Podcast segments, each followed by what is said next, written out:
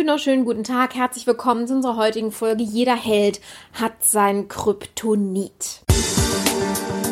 Image Cells, der Podcast für Unternehmen, die Alternativen zur Akquise suchen. Jede Woche gibt es hier neue Impulse und Strategien, mit denen das Unternehmensimage zur Marke aufgebaut wird, so dass es in Zukunft heißt, gebeten zu werden statt zu bitten von Investoren, Kunden und potenziellen Mitarbeitern. Ich bin Carmen Brablitz, Markenstrategin aus Leidenschaft. Auf geht's!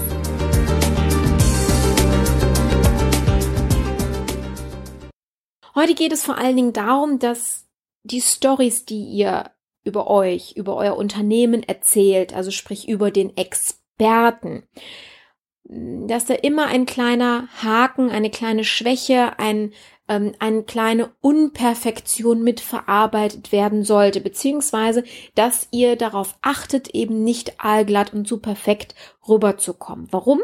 Darum geht es heute, beziehungsweise ich möchte euch da ein paar Beispiele demonstrieren, wie es in Film und Fernsehen äh, wunderbar auch umgesetzt wird, beziehungsweise überhaupt in den Medien, um sich das mal als Beispiel zu nehmen, wie man sein Image halt auch aufbaut und wie es draußen, beziehungsweise bei den Personen eben auch ankommt. Ich bin heute ähm, überhaupt auf dieses Thema gekommen, weil ich, ich oute mich jetzt mal, also ich esse beim Fernseh gucken oder ich gucke Fernsehen beim Essen, je nachdem, wie man es drehen will. Und es ist eine total alte Serie, ich glaube, die ist sogar noch aus den 80ern oder aus den frühen 90ern wiederholt worden, Burn Notice. Ja, bei Burn Notice geht es um Michael Weston, das ist ein Spion.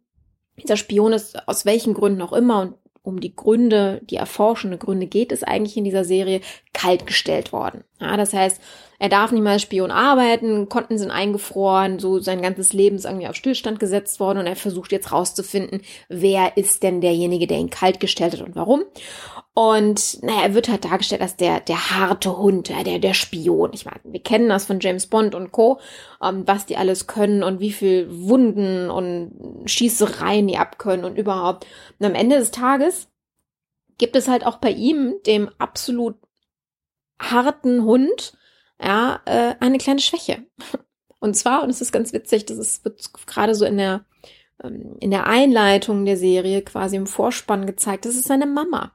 Ja, seine Mama ruft ihn regelmäßig an mit irgendwelchen Katastrophennachrichten. Er möge sofort kommen und ganz furchtbar, was passiert ist.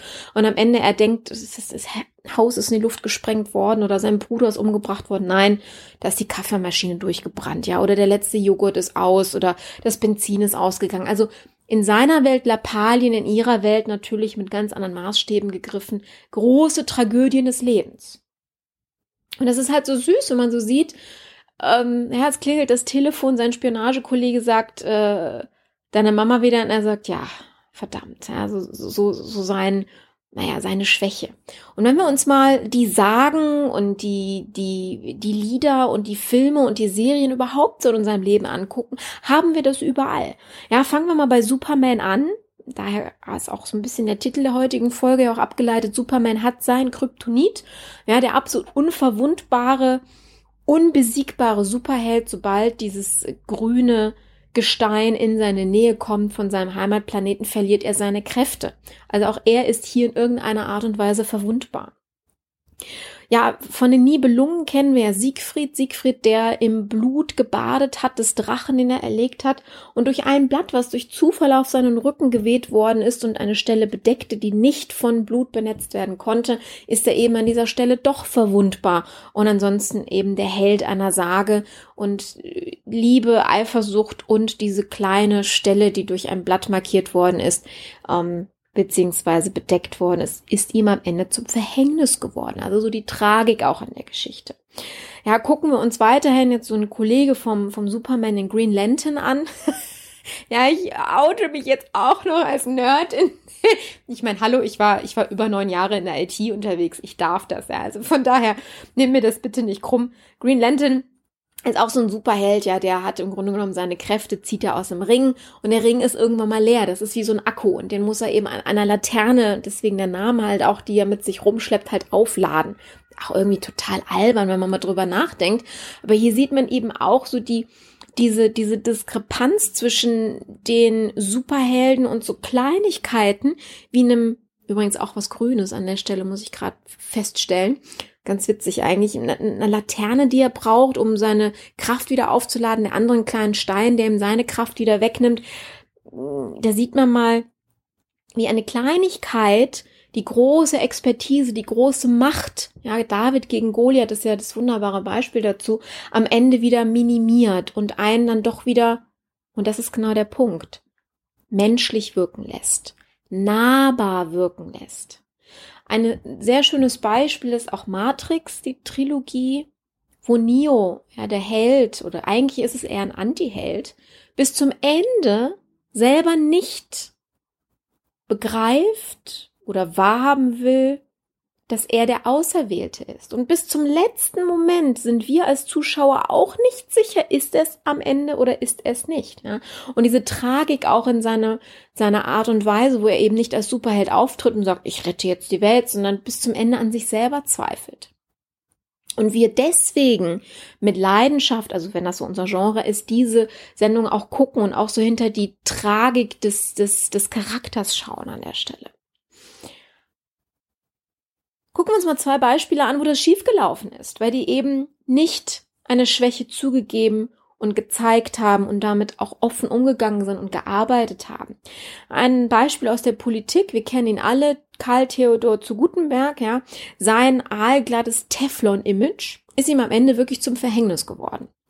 Ich sage das jetzt extra mal so ein bisschen despektierlich. Das ist ja auch das, wie er in der Presse betitelt worden ist.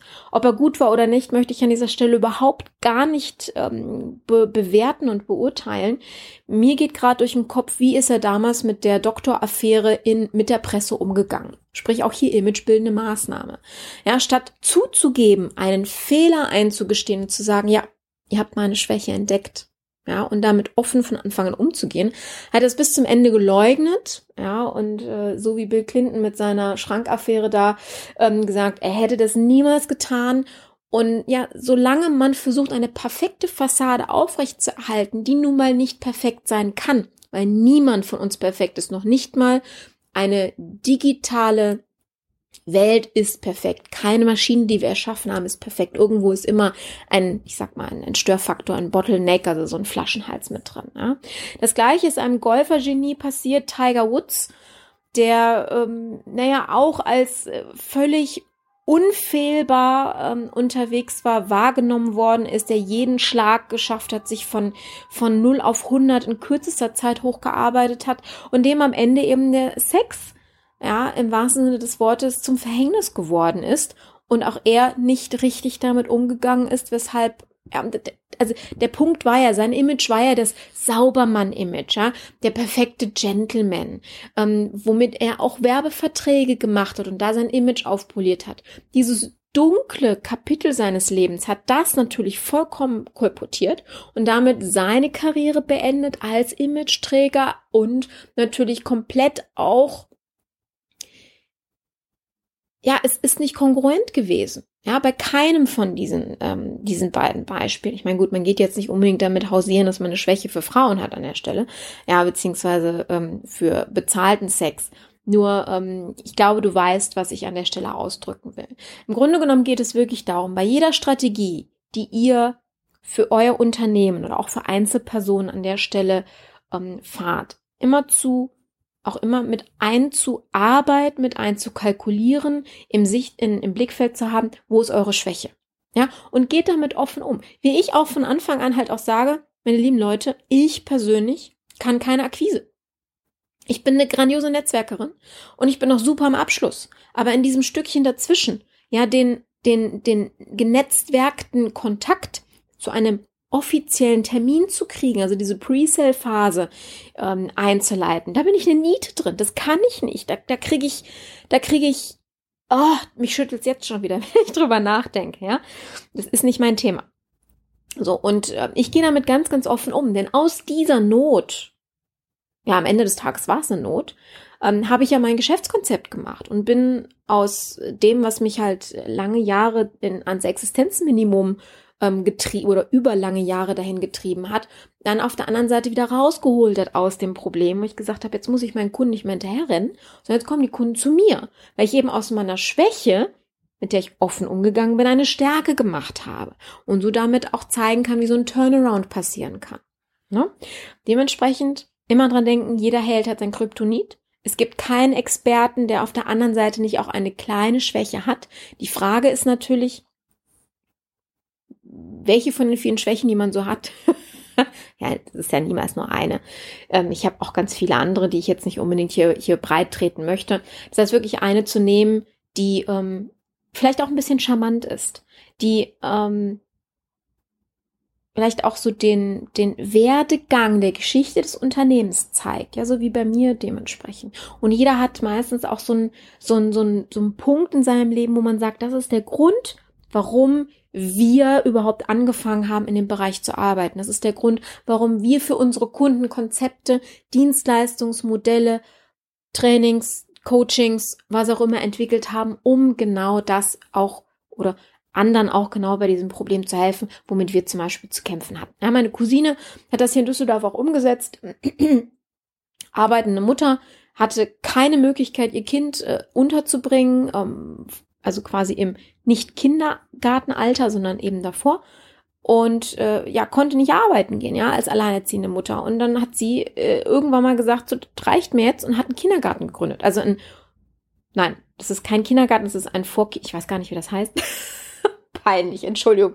Also quasi die Vorkindergartenstufe, also die bis Dreijährigen, wo äh, Mütter, ob alleinerziehend oder äh, wo beide jetzt arbeiten gehen, dementsprechend die Möglichkeit haben, auch ihre Kleinstkinder hinzubringen für ein paar Stunden oder ganze Tage mit dem Konzept eben auch der Mehrsprachigkeit an der Stelle. Aber das führt jetzt ein bisschen zu weit. Aber auch hier einfach zu sagen, außer Not eine Tugend gemacht. Hm? So, genug geredet darüber und äh, genug vom Outing meiner Person heute ähm, zum Thema Actionfilme und äh, alles Mögliche drumherum. Mm. Ich, ähm, ja, ich, ich würde mich total freuen, wenn du ähm, mir in den Show Notes beziehungsweise im Kommentarfeld ähm, im Blogpost, der es ja am Ende des Tages dann ist, einfach mal so schreibst, was ähm, sind, ist so dein Kryptonit oder was ist euer Kryptonit in der Firma? Womit geht ihr offen um? Womit spielt ihr auch so ein bisschen? Ja, was hat euch ähm, über die Jahre hinweg vielleicht auch so das Image vom, ähm, hey, die gehen ehrlich damit um, mit denen kann ich mich identifizieren? Das ist nämlich auch so ein wichtiger Punkt. Ähm, was habt ihr dafür eingesetzt? Ja, das würde mich da an der Stelle mal, ähm, mal interessieren. Ähm, einfach mal einen Kommentar hinterlassen und ja, wir hören uns dann in der nächsten Folge. Ähm, dann wünsche ich dir einen bezaubernden äh, weiteren Tagesverlauf und bis dann, deine Carmen. Ciao, ciao. So, das war's für heute. Du möchtest mehr und noch tiefer in die Materie einsteigen? Dann ist der Brand Day genau das richtige Event für dich die einzigartige Konferenz für Unternehmen, die Markenstatus erreichen wollen. Erfahre aus erster Hand von Experten, wie der Imageaufbau für dein Unternehmen funktioniert. Sicher dir jetzt dein Ticket unter www.brand-day.de. Stay tuned. Ciao.